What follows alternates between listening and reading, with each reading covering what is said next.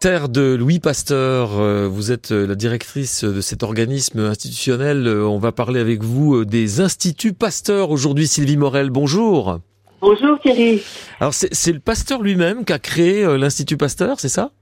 Oui, ça s'imposait, hein, puisqu'il a découvert le vaccin en 1885, hein, donc à la fin de sa vie, mais très vite, les mordus euh, ont afflué à son laboratoire à Paris pour, euh, pour se faire vacciner. Hein. Alors les mordus, oui, euh, par rapport à la rage. Hein. Mm. Oui, oui, bien sûr. Oui. c'est comme ça qu'on les a surnommés. Et, et, en fait, les gens avaient compris que avec le vaccin contre la rage, eh ben, on pouvait, on n'était pas obligé de prendre des risques inutiles. On pouvait attendre d'être mordu. Et puis là, fichu pour fichu, hein, on pouvait tenter l'opération de la, la dernière chance. Donc beaucoup de personnes euh, se sont présentées dans son laboratoire, ce qui a posé euh, très vite euh, beaucoup de problèmes parce mmh. que c'était un laboratoire de recherche qui n'était pas fait pour ça, c'était pas confortable. Il n'y avait pas d'infirmerie, il n'y avait pas de possibilité d'hébergement. Du coup, les malades se faisaient héberger dans des hôtels alentours. Certains hôtels étaient tenus par des personnages peu fréquentables qui leur proposaient des traitements annexes, vous voyez. et donc Pasteur s'est dit qu'il fallait vraiment faire quelque chose hein, pour pour protéger et les chercheurs et aussi euh, les patients. Il faut dire aussi que tout ça se faisait sous l'œil des journalistes. Hein. Tous les jours, il y avait des journalistes qui prenaient en photo euh, les patients.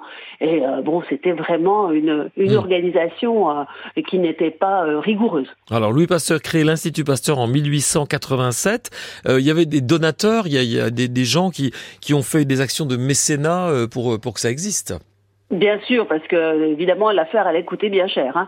Donc il a pris euh, l'appui de l'Académie des sciences, il a lancé une souscription nationale, et parmi les donateurs, on va trouver euh, le tsar de Russie, hein, qui a donné 97 euh, 000 francs, le roi d'Italie, Madame Boussicot, la fondatrice du Blue Marché, qui a fait pleurer Pasteur avec un chèque de 1 million de francs. Hein, C'était la plus grande donatrice. Mais il y a eu aussi des gens du commun. Hein.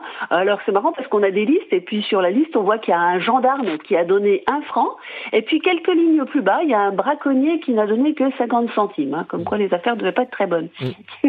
Effectivement. et puis Pasteur lui-même a donné euh, de l'argent, hein, puisque euh, il a donné 100 euh, 000 francs hein, pour créer cet institut Pasteur, et puis surtout, il a donné l'exploitation du vaccin contre la rage. Ouais. Alors, il y, y, a des instituts Pasteur aujourd'hui partout dans le monde. Oui, il y en a 33. Hein. Alors le, le, second a été créé euh, en France à Lille hein, pour fabriquer euh, le vaccin contre euh, la typhoïde. Et puis très vite, les instituts Pasteur ont suivi les voies de l'empire colonial français. En même temps qu'on envoyait les armées, on envoyait aussi les médecins. Et c'est vrai que dans les, les colonies, hein, sous les tropiques, il y avait beaucoup de maladies contagieuses et ça a permis donc aux chercheurs très vite hein, de trouver d'autres vaccins contre et d'autres solutions de traitement contre des maladies comme la peste, euh, la typhoïde, la diphtérie, etc. Hmm. Je voulais saluer Bruno Owen, euh, qui était euh, chef du service des maladies, enfin, d'infectiologie ici à Besançon. C'est le spécialiste et il est aujourd'hui à l'Institut Pasteur à Paris. Je voulais le saluer au passage parce que c'est une personnalité ici du monde hospitalier et donc il est, à la direction de l'Institut Pasteur qui a été très sollicité d'ailleurs au moment de la, la crise sanitaire. Hein. Ben, fatalement, mm. hein, puisque ça fait partie des principes fondateurs hein, édictés par Louis Pasteur. L'idée, évidemment, c'est de faire un centre de traitement antirabique. Donc, forcément, il y a un hôpital, hein, l'hôpital Boussico, mais il faut aussi euh, former des jeunes savants. Aujourd'hui, il y a 900 élèves hein, euh, à l'Institut Pasteur. Et puis, bien sûr, il faut favoriser euh, la recherche.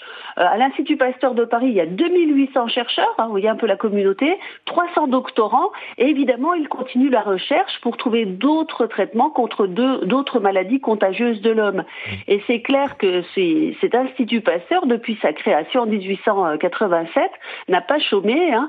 Ils ont trouvé euh, beaucoup de vaccins et puis ils ont obtenu euh, 10 euh, prix Nobel. Hein. Euh, on, on, on, pense évidemment au prix Nobel de Françoise Barré-Sinoussi, Montagnier et Sherman contre le virus du sida, mais rappelons aussi le prix Nobel obtenu par Jacques Monod, André Vol euh, et, François Jacob euh, pour la découverte de l'ARN messager. C'était en 1965. Voilà, d'où le rôle euh, très très moteur de l'Institut Pasteur. une petite idée de sortie pour terminer, Sylvie Morel, aujourd'hui par exemple? Eh oui, et je vous envoie chez un autre illustre, euh, à la maison Courbet, bien sûr, pour voir euh, euh, cette belle exposition de Courbet à Picasso. Et puis, si vous êtes en jambes, il faut monter jusqu'à la ferme de Flaget, qui est un lieu vraiment exceptionnel sur le plateau. Voilà, à condition d'être en jambes, comme vous dites. Vous êtes directrice vous-même de Terre de Louis Pasteur, Sylvie Morel, et je vous remercie beaucoup pour cette semaine passée encore avec vous, en hommage donc à Louis Pasteur. Merci Sylvie, bonne journée.